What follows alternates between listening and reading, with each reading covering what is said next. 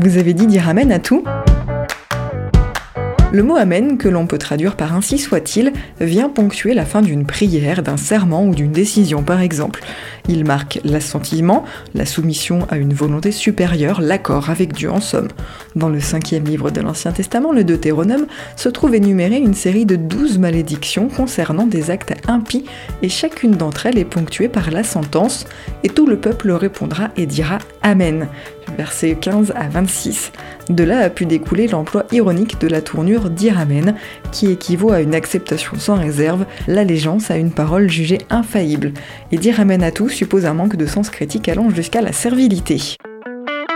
Extrait du livre Expression biblique expliquée de Paul Desallemands et Yves Stalloni, paru aux éditions Chênes.